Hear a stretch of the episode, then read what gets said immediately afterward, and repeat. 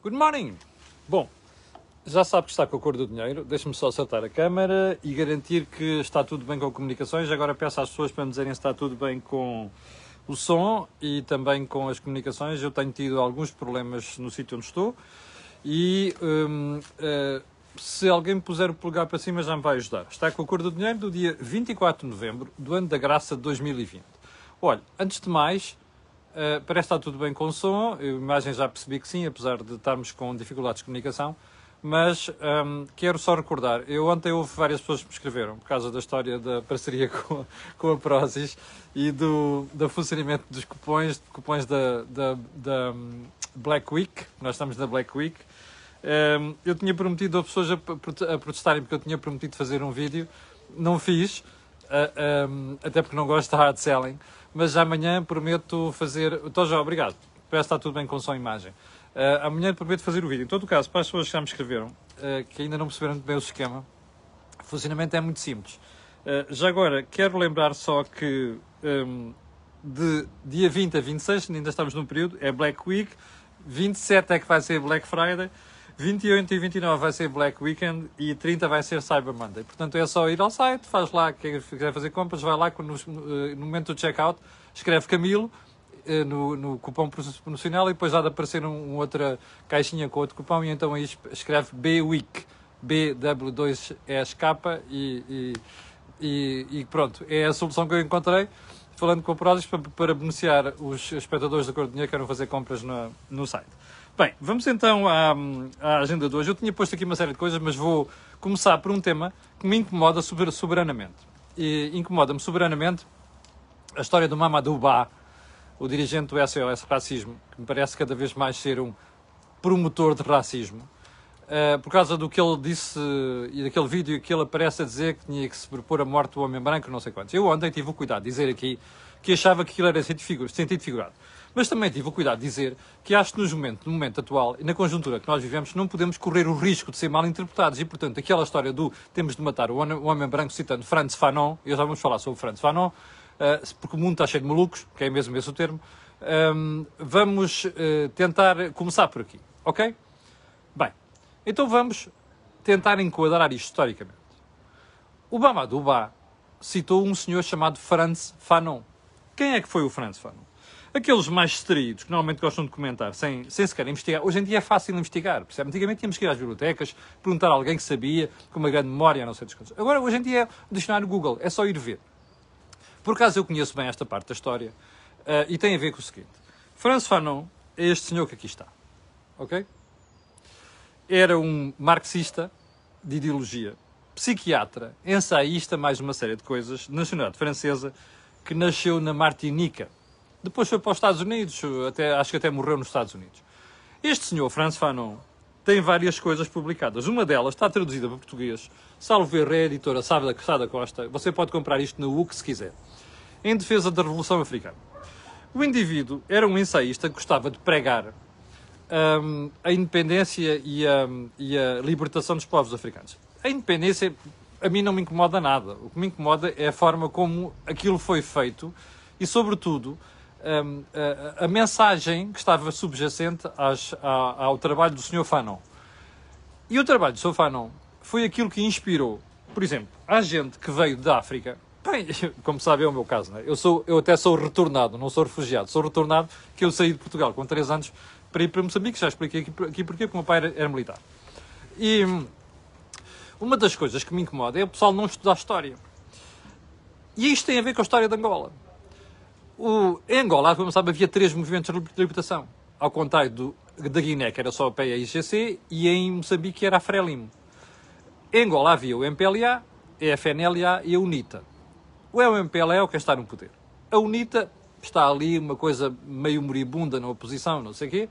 E depois havia a FNLA, de um senhor chamado Oldano Roberto, que acabou comido depois do, entre aspas, uh, uh, pelos, pelo, pelos devaneios do pós-revolução, até acabou por se juntar ao poder e não sei quantos. O Sr. Oldan Roberto, quando dirigia a FNLA, no início da luta armada em Angola, o Oldan Roberto utilizou os trabalhos do Franz Fanon para defender as, a, a, a, eu, vou, eu, vou, utilizar o, o, o termo certo, um massacre, foi um massacre que se fez às populações do norte de Angola. onde predominava a FNLA. E, portanto, isto foi a história dos escritos do Sr. Fanon que inspirou estes movimentos. Nós podemos dizer, ah, está bem, mas eu não tenho culpa que alguém tenha utilizado aquilo que eu digo, interpretado mal e ter, ter morto milhares de pessoas. Who the fuck cares? Mais uma razão para pessoas como o Sr. Mamadou Ba não entrarem nesta coisa de citar o Franz Fanon para justificar aquilo que são os disparates que ele diz nos seus vídeos. Bem, e já agora, convém recordar também que, aliás, falar nisso, e porquê é que eu estou a falar nisto hoje? Já lhe vou mostrar. O senhor Mamadou Ba está aqui no I, hoje, está ao contrário, eu sei, peço desculpa, vem dizer que se a acusação não fosse grave era cómica. Não, é grave, é, mas não é grave no sentido que ele fez. Não é acusação. O grave é a forma que ele disse aquilo, que ele disse aquilo. E eu repito, dou-lhe o benefício da dúvida que ele podia estar a falar uh, em sentido figurado. Agora, da próxima vez que quiser falar em sentido figurado, vá buscar coisas mais graves e, sobretudo, com um conteúdo histórico diferente, que é para nós não ficarmos a pensar aquilo que vem o Sr. Mamadou que, em minha opinião, não passa de promover racismo em Portugal. Ainda por mais num país que eu volto a dizer que não é racista. Pode haver energúmenos racistas, o país não é racista. Bom, então vamos lá ao resto da agenda. Um, já com sete minutos perdidos aqui a explicar malucos. Sim, para mim o François não era um maluco, não era outra coisa, mas enfim, como havia bastantes. Um, Vamos voltar ao 5G. Ontem soubemos que a Altice uh, processa a Anacom e um, apresentou duas queixas em Bruxelas. Eu já suspeitava que isto viesse a acontecer e ontem tivemos uma, novidade. Uma série de empresas da área da tecnologia atiraram-se à Anacom também. Eu vou dar os parabéns ao Sr. Dr. João Cadete Matos, que é difícil, é difícil você conseguir ter todo um setor contra si. É que normalmente a gente consegue um ou dois e tal que nos apoiem, mas não. Este senhor conseguiu pôr toda a gente contra ele. Brutal. O que eu sei é que estou preocupado, porque o meu país precisava ter já o 5G rolling, rolling, não é? E anda aqui a discutir disparates. Pronto. Ponto seguinte. Um, Janet Yellen, deve ter ouvido este nome muitas vezes nos últimos anos, é a pessoa indicada por, por Joe Biden para a Secretaria de Estado do Tesouro, ou seja, para o Ministério das Finanças. Eu conheço muito bem o edifício do Tesouro dos Estados Unidos, estive lá várias vezes, uma das vezes até como jornalista a fazer reportagem. Um, a senhora Janet Yellen, para mim, foi uma excelente presidente do Federal Reserve Bank, que é o Banco Central dos Estados Unidos. Fez um excelente trabalho, conseguiu conciliar aquilo que é a independência do Banco Central e a necessidade de eh, eh, ter inflação controlada com a, a, a, análise que ela fazia da economia e os conselhos que dava ao Governo Federal. Foi a primeira mulher, note, presidente do Banco de Reserva Federal e tudo indica vai ser a primeira mulher ministra das Finanças dos Estados Unidos. Olha, parece que o maluco do Trump acordou, já percebeu que perdeu, não é? sobretudo depois daquela decisão devastadora não é? no, no, no estado da Pensilvânia. Eu já sei que os, os fanáticos do Trump vão-se atirar a mim aqui. E só prova que sou democrata, está a ver? Mesmo sendo de direita, consigo olhar para além daquilo que é o Partido Republicano. Um, mais um ponto sobre isto um, quanto mais cedo Donald Trump facilitar a transição, melhor para os Estados Unidos e melhor para a imagem da democracia. Os tribunais já perceberam o que é que, é que está ali em causa. Ponto final. Bem, ponto seguinte. Um, uma questão de fuças. Ontem o vereador de Educação da Câmara Municipal de Lisboa prometeu ir às fuças de, um, de uma pessoa eleita para uma das juntas, acho que do Arieiro não me cheira. Isto para a democracia é uma péssima imagem. Acho que depois o posto foi apagado, não sei quantos, mas uh, pelo menos peça desculpa. Às vezes nós cedemos, não é? E todos nós somos assim, o ser humano é assim. Vale a pena pedir desculpa. Isto não fica bem, não passa nada a uma imagem boa da, dos políticos da política em Portugal. Ponto seguinte, Francisca Vanduna, sim, a nossa Ministra da Justiça, que ontem, perante as câmaras de televisão, veio dizer que estava tudo bem nas prisões, em termos de pandemia, está tudo controlado. E eu fiquei espantado como ela conseguiu dizer aquilo sem sorrir. Não, perdão, sem rir. Mas já estamos habituados. Ponto seguinte ainda. Um, um médico e uma farmacêutica vão presos, presos, prisão efetiva, por uma história que tem vários anos de receitas falsas. Ouviu bem? Prisão efetiva. Não tenho nada contra os senhores nem a senhora, que não sei quem são, mas até que enfim os tribunais atacam uma coisa muito grave em Portugal corrupção no setor da saúde. E há mais. E há mais. A Polícia Judiciária, infelizmente, está atenta. Vamos ver onde é que isto acaba, quando é que isto acaba. Bom, eu vou saltar alguns temas que estão aqui. Vamos diretamente para a agenda de hoje. Porquê? para lhe dizer o seguinte: andei a pesquisar um bocadinho ontem sobre Espanha, França, Reino Unido, hum, Alemanha. Estão todos os países já com a parte logística praticamente pronta. Já se sabe o que é que vai acontecer quando houver vacinas. E, portanto, tem aquilo mais ou menos bem encaminhado. Bem, tudo pode correr. Aliás, alguma coisa pode correr mal? Pode. Mas com tudo preparado, é menos provável que alguma coisa corra mal? É. Porquê é que digo isto? Você pode dizer o mesmo Portugal? Não. Há semanas que ouvimos dizer vai haver vacina em janeiro, agora já se diz que vai começar a, a ir buscar em dezembro, não sei quê. Nós não sabemos nada de logística e de como estão as coisas. Eu fiquei impressionado. Um espectador que mandou um vídeo, salveiro do 60 Minutes, dos Estados Unidos, a mostrar como os Estados Unidos têm tudo pronto já. É impressionante o envolvimento dos militares naquela história. Como aquilo está a funcionar bem. É chocante ver que em Portugal andamos a dizer que vamos ter, vai acontecer, vai fazer isto, vai fazer aquilo, e ainda não vimos nada. Já nos falaram numa comissão, uma task force, ou lá o que aquilo é, ainda não vimos nada. E você dirá, você é muito injusto, porque está a ser preparado, e não sei quantos, não seja má língua. Não é ser má língua, é olhar para factos. E os factos fazem-nos olhar para trás e dizer assim: não, não posso ficar descansado, porque eu sei o que está a passar com a vacina da saúde e com todas as trapalhadas a que nós já, assistimos, já assistimos no Ministério da Saúde e na saúde em geral desde o início da pandemia. Portanto, é para ficarmos preocupados? Sim. Você perguntará, porquê é que isto acontece? Eu não tenho dúvida de uma coisa. É a centralização. É eu quero, eu posso e eu mando. E eu sei se você ouvir tudo o que é dito na área da saúde nos últimos meses, mais as decisões do Primeiro-Ministro, é tudo centralizado. Eu é que sei, eu é que mando e o resto é paisagem. Quando isto acontece, e quando quem manda, e quando quem sabe, e quando quem dirige é incompetente, normalmente vai tudo por ali abaixo, que é exatamente aquilo que está a acontecer. Já aconteceu com a vacina da gripe, e vai acontecer com toda a probabilidade, se nós não tivermos mais elementos que permitam fazer uma análise diferente, com a história da vacina ou das vacinas anti-Covid-19. Oxalá, inshallah, que eu esteja errado. Ponto seguinte. Vamos voltar ao confinamento do fim de semana.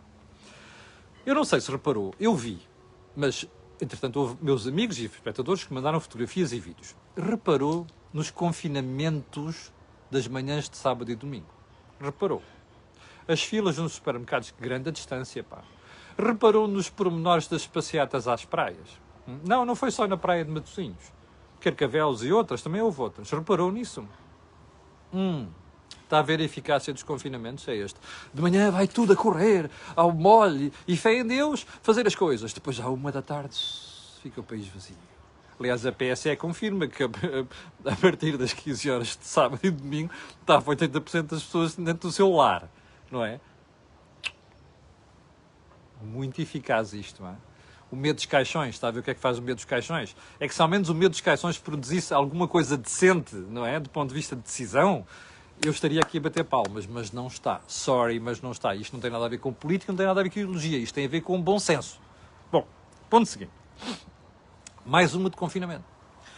Hum, eu fico espantado. O governo apelar às empresas para libertarem os trabalhadores a ficar em casa. Estamos a falar de quê? Daquele fim de semana prolongado. Aliás, dois fins de semana prolongados. Um já no outro fim de, semana, fim de semana, não é? Que é o de 30 de novembro, que cai uma segunda-feira, como sabe, dia 1 de dezembro, dia da restauração em Portugal, é dia 1 de dezembro, terça-feira. Depois o outro, não é? 7 de dezembro, segunda-feira outra vez, 8 de dezembro, dia da Imaculada Conceição, também feriado nacional. Ora, o governo apelou para que se faça pontos aqui. Eu, eu, eu acho que aquela malta não sabe fazer contas. Espera aí. O que o governo está a pedir é que as empresas mandem os funcionários para casa. Mas quem é que trabalha? Nós estamos, e vamos ver daqui a bocadinho, com indicadores que mostram que a economia está a cair fragorosamente. Que a coisa no quarto trimestre vai correr mal. Ok? E nós estamos a fazer isto. Mas quem é que vai produzir? Quem é que vai fazer? E já agora é assim: é o governo que vai pagar o salário das pessoas naqueles dois dias que ficam livres? Você dirá, ah, tá, não, é, é, é. Há que empresas que concorrem ao cêntimo. E há empresas para quem, na sua margem e nos seus negócios, já estão depauperados, não é? Depois do que aconteceu nos últimos tempos, chega a uma situação em que tudo isto faz diferença. Bem, é um bocado estranho, não é? O Primeiro-Ministro deve achar que as empresas são a Santa Casa da Misericórdia. É? Deve estar como o PCP e o Bloco de Esquerda. Acham que isto é tudo grande capital. Tomara nós, de facto, temos grande capital em Portugal, não é? E depois acham que a malta deve ser gemuler. Que é assim, epá, toma lá dois dias, vai lá flanar para casa ou fazer o que quiseres, tens aqui o teu ordenado garantidinho ao fim do mês. Isto é de socialista, barra comunista, só pode ser. Isto é de malta que não sabe o que é atividade empresarial. Isto é de malta que não sabe fazer contas. É a única coisa que se pode dizer perante isto, right? Bom, mas há mais. Vamos a mais. Vamos lá. Não são só os trabalhadores. Vamos lá. Então, no dia 30 de novembro, já me disse a minha filha não tem aulas, o meu filho também. No dia 7 de novembro, a minha filha já me disse que não tem aulas. Por causa a minha filha é crescidinha. Mas agora imaginem vocês, aqueles pais que têm filhos pequenos e não podem ficar em casa. Espera aí. É o governo, é o Estado que vai pagar o salário destas pessoas. Já agora, estas pessoas vão ter falta justificada. Está a ver isto? Você toma decisões, mete tudo cá para fora, comunica às pessoas o que é que deve fazer, o que é que deve fazer. Depois você olha e raspa o verniz e por baixo não há nada, a não ser disparates, não é? Isto já devia estar tudo preparado, e já devia estar tudo analisado, e já devia estar tudo no papel para as empresas perceberem, para as famílias perceberem. Não está nada. É tudo feito em cima do joelho. Está a ver porque é que eu dizia há bocado estou preocupado com a história das vacinas? Estou e não podia estar de outra, de outra maneira. Porque tudo o que nós vemos nos últimos meses nesta matéria é tudo sobre o joelho, percebe? Não há uma articulação pensada aqui, no meio disto tudo. Bem, ponto seguinte. Já agora, como isto se aplica aos funcionários do Estado, deixe-me fazer-lhe um convite. Sabe quantos funcionários tem o Estado? 692 mil, à volta disto. Está quase nos 700 mil outra vez, não é? Já não chegou o sacrifício que nós fizemos durante a Troika. É socialismo, percebe? é preciso criar empregos, há empregos no Estado. Eu ontem ouvi um, o, o, o, Ricardo Cabral, que nós inter, eh, inter, eh, entrevistámos, eu e o Jorge Marrão, no Mel Talks, um, defender no artigo no público mais emprego público. Epá, sinceramente, quer dizer, nós temos um problema orçamental, estrutural. Nós temos despesa corrente uh, a níveis que não é, são sustentáveis. E temos professores de economia, a, desculpem lá, a defender mais emprego público. Isto é de doidos, percebe? Este país é de doidos, só pode ser. Não, não encontro outra explicação. Bom, um, vamos lá. Imagina o que é o salário de dois dias de funcionários públicos, podem não, só 600, não, são, não vão ser só os 692 mil que vão estar uh, de, de, de ponte, mas dois dias em centenas de milhares de funcionários públicos. Quanto é que isto custa ao erário público? Que não vão estar a trabalhar. Já agora, sabe quem é que paga isto? São aquelas empresas a quem o Primeiro-Ministro está a pedir para não trabalharem, para darem o dia aos, às pessoas, que ainda pagam impostos e contribuições sobre isto. Está a perceber? Não esqueça, você votou nesta marmelada. Ok? Eu, eu, eu sei o que lhes vou dizer nas próximas eleições. Ponto seguinte mais uma cedência do governo ao PCP. O governo está entalado, ok? Ontem decidiu que todos os tipos de layoff, ouça bem, todos os tipos de layoff vão ser pagos a 100%. Nós nadamos em dinheiro, não é? Nós temos excedentes brutais na Segurança Social. Nós temos excedentes brutais em matéria de orçamento de Estado. É isso. É por isso que vamos pagar todos os layoffs a 100%. Isto é uma cedência ao PCP, como já sabe, para aprovar o orçamento de Estado. Está a ver o que é que custam as coligações. Já agora, lembra-se do João Leão com aquela cara de pau dizer aqui há uma semana que a coligação negativa ou as decisões do PST aumentam a despesa enquanto? Quanto mesmo? Hum, acho que o João Leão se precisa de ver ao espelho. Sim, o Ministro das Finanças precisa de se ver ao espelho. Ok? Eu nem sei, não sou fã, como sabe, estar aqui a defender o PSD. Bom, ponto seguinte. Ih, meu Deus, onde é que nós já estamos de tempo? Ah, estamos de 20 minutos. Maus sinais que estão a aparecer na Europa do comportamento da economia no quarto trimestre. Bem, quando a, quando a Europa se constipa, nós apanhamos uma gripe. Quando a Europa apanha um resfriado do sério, nós apanhamos uma pneumonia.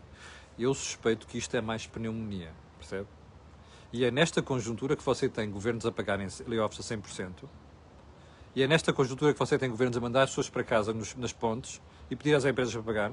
E é nesta conjuntura que você tem o Estado a mandar os funcionários públicos para casa e a pagar a 100%. Percebe? É neste país que está a fazer isto, sabendo destes indicadores. Ponto 9. António Costa percebeu-se ontem pelos discursos da Universidade Católica, em companhia de Durão Barroso, uh, sonha com a presidência da União Europeia. Ele, ele, aquilo é babugem, como se diz nas beiras. É babugem, percebe? Este era o grande objetivo de António Costa. Estar vivo como governo durante a presidência europeia. Eu não tenho nada contra isto. E desejo mesmo que Portugal faça um brilhante, brilhante papel enquanto estiver na presença da União Europeia. Tem ali uma série de escolhas. Havemos de falar nisto um dia destes. Mas isto não me preocupa. Preocupa-me é que esta ânsia de António Costa estar vivo já foi entendida pelo PCP. O PCP sabe isso. Está a ver as exigências? E está a ver as que vêm aí mais? É isso que você vai pagar. Não, não é o PCP, nem o PS, nem o Governo. É você que vai pagar. E não se esqueça que você votou nisto. Só para terminar, eu vou deixar outra vez a história do Fernando Medina para analisar aquilo que é o complexo mind, o complexo cabeça de um socialista.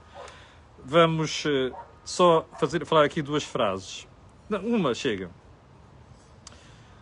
A doutora Marta quase termido a dizer que estamos prontos para receber, armazenar e distribuir a vacina. Oh, querida, mostre lá, ok? Ponha uma equipa de reportagem a mostrar o que é que está a ser feito, para eu acreditar. Pelo menos para eu acreditar. Eu gostava muito de acreditar em si, Marta Temido. Mas faça isso, pelo menos, ok? A segunda, Adolfo Mesquita Nunes, do CDS, a dizer que o erro cometido nos Açores compromete a sobrevivência do CDS. Conseguiu dizer isto sem se rir, presumo eu. Não é? Pronto, eu não digo mais nada. Bem, ah, é só para aqueles que dizem que eu estou sempre a dar porrada na esquerda, também não na direita, não é? Uh, é assim, já sabe que às 7 da tarde, hoje não é 6, às 7 da tarde vamos ter o nosso think tank, eu, o Jorge Marrão e o Joaquim Guiar, analisarmos a Semana Política e Económica em Portugal. Uh, amanhã às 8 da manhã você levará aqui novamente comigo. Uh, já não será aqui, já estarei em Lisboa quase seguramente. E já sabe também, quinta-feira vai haver Mel Talks com o João Miguel Tavares, às 18 horas. E ainda vamos ter duas entrevistas, são duas surpresas. Bom, quero agradecer às 8.800 pessoas que estão em direto e quero pedir a estas pessoas e as outras que vão ver aquilo que peço sempre quem colocar um gosto, fazer partida nas redes sociais, porque aquilo que houve aqui não houve mais sítio nenhum. Obrigado, com licença, e até logo às 19 horas.